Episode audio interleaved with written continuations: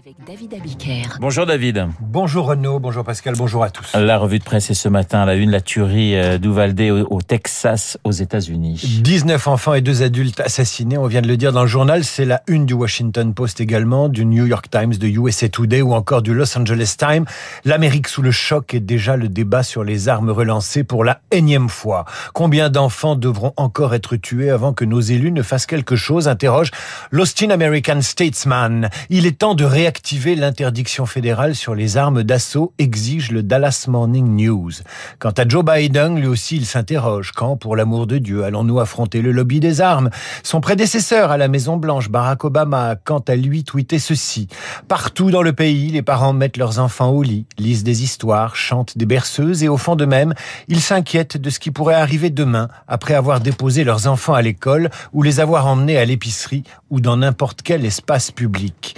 Ironie du sort, la réunion annuelle de la NRA, l'association qui fait le lobbying pro-armes à feu aux États-Unis, aura lieu à Houston, au Texas, cette année, explique le Houston Chronicles. L'événement attend vendredi 55 000 personnes. L'association célébrera ses 150 ans. Le gouverneur de l'État en profitera pour défendre le deuxième amendement de la Constitution dur comme fer, celui qui autorise chaque Américain à se défendre et donc à tirer sur d'autres Américains. Et qui sera l'invité d'honneur convié à prendre la parole à la tribune? Donald Trump. David, vous avez fait un saut justement sur le site de la NRA et cette fameuse, cette fameuse association qui promeut le, le droit des Américains de porter des armes à feu. C'est plus qu'une association, plus qu'une officine de lobbying, c'est une communauté culturelle qui revendiquait 6 millions de membres en 2018 et qui a fêté il y a quelques mois ses 150 ans.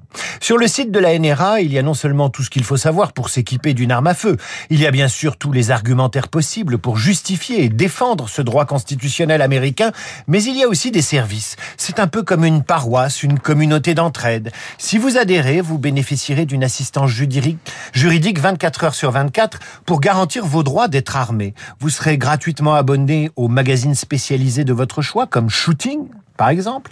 Vous aurez bien sûr une carte de membre et un autocollant et des offres spéciales sur des services ou l'achat du café de la liberté. Il y a un café qui s'appelle le café de la liberté. Vous vous abonnez, vous recevez des paquets de café et comme ça vous partez euh, vous entraîner avec votre magnum de café. Vous serez convié à des clubs de dégustation de vin, vous économiserez jusqu'à 65% sur vos dépenses de voyage et d'hébergement. Vous rejoindrez peut-être le NRA Cigar Club. Évidemment, vous pourrez accéder à la convention annuelle de vendredi qui permet à des centaines d'exposants d'occuper 78 000 mètres carrés. Vous avez bien entendu, 78 000 mètres carrés d'espace entièrement dédié aux armes à feu.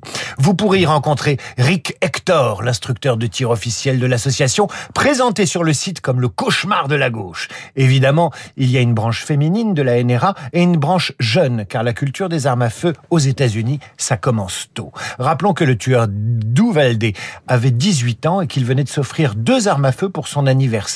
J'oubliais, la NRA, ce sont aussi des partenariats avec de nombreuses compagnies d'assurance. Si vous adhérez à la NRA, vous aurez donc des tarifs préférentiels sur toutes les assurances possibles et imaginables, car les États-Unis ne sont pas un pays sûr, même pour ceux qui portent des armes et qui veulent aussi en équiper les instituteurs. Puisque vous parlez d'assurance et de risque, la presse retrace ce matin le parcours du PDG d'Assu 2000. Comme la NRA, Jean-Claude, pardon, Jacques Boutier s'intéressait à la jeunesse, mais pas pour les mêmes raisons. L'ex-PDG d'Assu 2000, mis en examen pour viol sur mineur et traite des êtres humains, fait la une de nombreux journaux ce matin. Une sordide affaire pour Libération qui s'intéresse au parcours discret de cette grande fortune, partie de rien et qui créa sa compagnie à 27 ans en installant une première boutique en préfabriqué dans son jardin. Mais le détail de l'affaire est raconté par le Parisien aujourd'hui en France et l'histoire à tout du film noir et du drame de mœurs. C'est Kenza qui a tout raconté à la police, raconte le Parisien aujourd'hui en France. Cette jeune Marocaine débarquée en France il y a six ans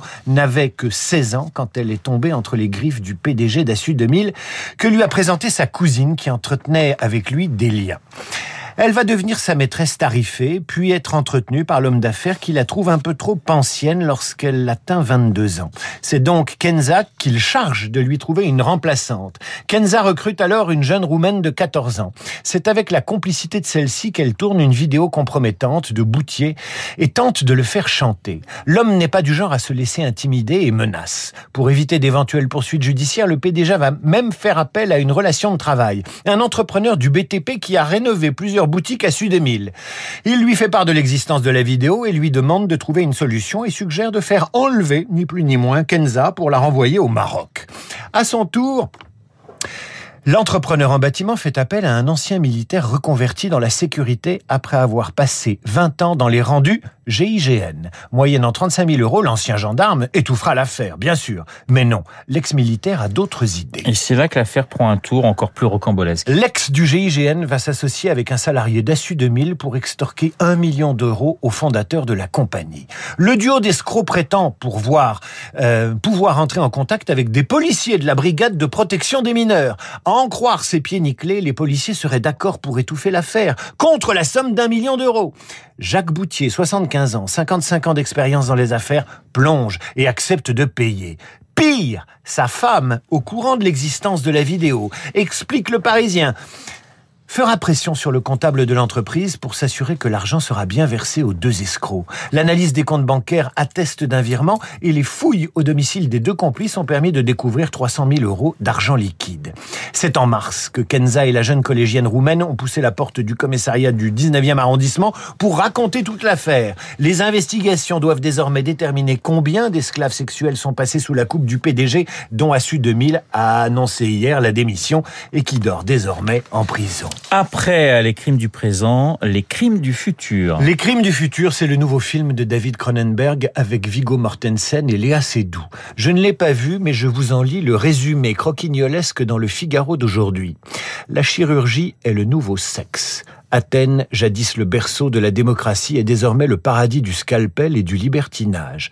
Incision, scarification et autres charcutages sont le hobby d'une humanité en péril. Les estomacs sont désormais fragiles cependant. Ni viande, ni légumes, ni rien. Sauf le plastique. Fantastique, mais difficile à digérer, conclut le Figaro. Difficile à digérer, un peu comme l'actualité de ce jour. La revue de presse signée David Abiker. J'ajoute que Bruno Kras, ce matin dans les spécialistes, me disait que c'était pas franchement une réussite ce film de David Cronenberg. C'est généralement on aime ou on quitte la salle avec euh, avec le réalisateur. Merci David. Dans un instant, Esprit libre, Guillaume Durand qui est en place, magnifique comme toujours, et à ses côtés un philosophe, pas n'importe lequel, Pascal Bruckner, Esprit libre.